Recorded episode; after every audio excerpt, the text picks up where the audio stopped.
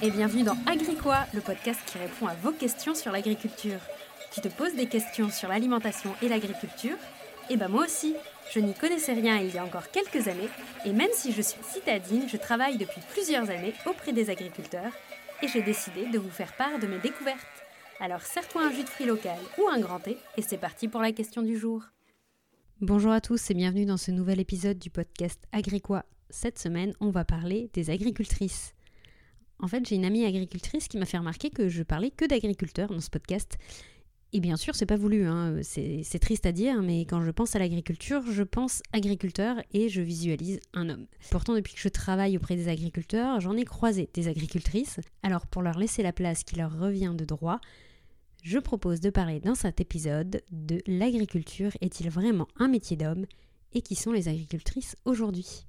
Vous vous doutez bien que le sujet est très vaste, donc j'ai regroupé les éléments en trois enjeux principaux que je, vois autour de la place des femmes en agriculture. Déjà, le premier, c'est le statut. Les femmes ont toujours travaillé dans le milieu agricole, hein. il suffit de regarder les photos, les tableaux, les ressources historiques pour les voir euh, pliées en deux dans les champs, mais c'est bien souvent des épouses des femmes d'agriculteurs. Et je ne vous apprends rien, femme 2 n'est pas un statut juridique. Donc première étape, on voit en 1962 apparaître les GAEC, c'est un statut d'entreprise qui permet aux agriculteurs de s'associer. Malheureusement, à l'époque, ils ont décidé que les conjoints ne pouvaient pas s'associer en GAEC. Donc, euh, c'était possible que si une femme travaillait avec une personne qui n'était pas de sa famille, à ce moment-là, ils pouvaient s'associer en GAEC, mais dans le cas, euh, mais dans le cas d'un couple, non. Ensuite, en 1999, il y a eu le statut du conjoint collaborateur. Alors là, c'était pas trop mal, ça donnait accès à la couverture sociale de base et à un peu de retraite. Et bien sûr, aujourd'hui, 92% des conjoints collaborateurs sont des femmes. Ensuite, depuis 2011, il peut y avoir justement des GAEC entre époux, donc ça a pas mal fait avancer les choses, ça a permis à des femmes de s'associer avec leur époux. Il y a aussi d'autres structures possibles comme les EARL, SARL qui sont arrivées également et qui permettaient aux agriculteurs en couple de, s'associer, mais là sous un format de société qui est un peu différent de celui du GAEC que j'ai cité juste avant. Et, et, donc si on fait un peu le point sur la situation actuelle, un chef d'exploitation sur quatre est une femme, et elles sont présentes dans plein de filières. Par contre, les femmes qui sont chefs d'exploitation ont 51,7 ans d'âge moyen contre 48,3 pour les hommes. Donc en gros, les chefs d'exploitation sont plus vieilles. Et du coup, les aides qui sont euh, données pour s'installer en agriculture, qui sont euh, les aides des jeunes agriculteurs données aux agriculteurs de moins de 40 ans, seulement 20% des aides des jeunes agriculteurs vont à des femmes.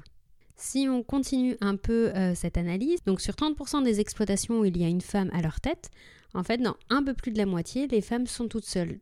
Donc, en résumé, il y a une femme seule à la tête d'une exploitation dans seulement 17% des exploitations. En gros, elles sont présentes et ça évolue, mais on pourrait faire encore mieux. Le sous-point qu'il y a euh, en lien avec euh, ce statut, ça va être les droits sociaux.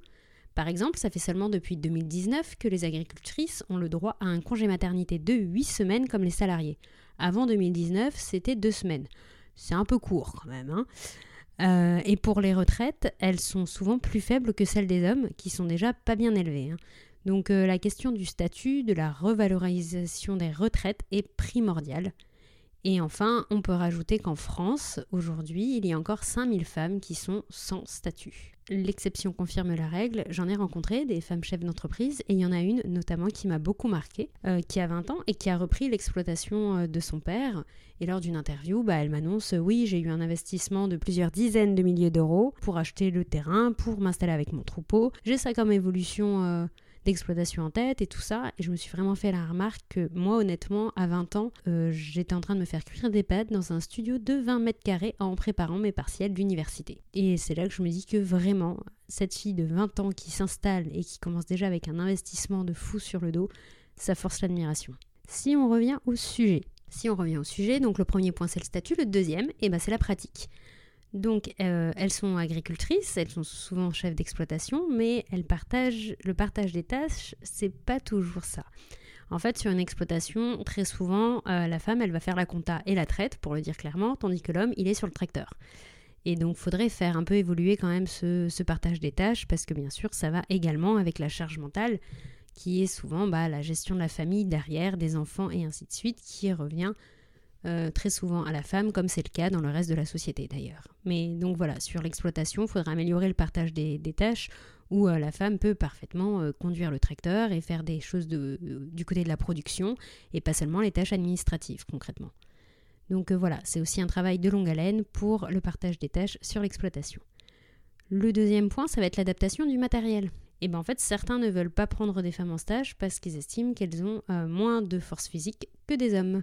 Et je vous passe l'idée reçue sur l'idée que les femmes ne savent pas conduire déjà tout court dans la société. Alors un tracteur, je vous laisse imaginer. Hein. Donc euh, il y a vraiment du travail à faire sur euh, le fait que les femmes peuvent conduire des tracteurs. Ça ne demande euh, pas de capacité physique particulière. Les tracteurs sont adaptés.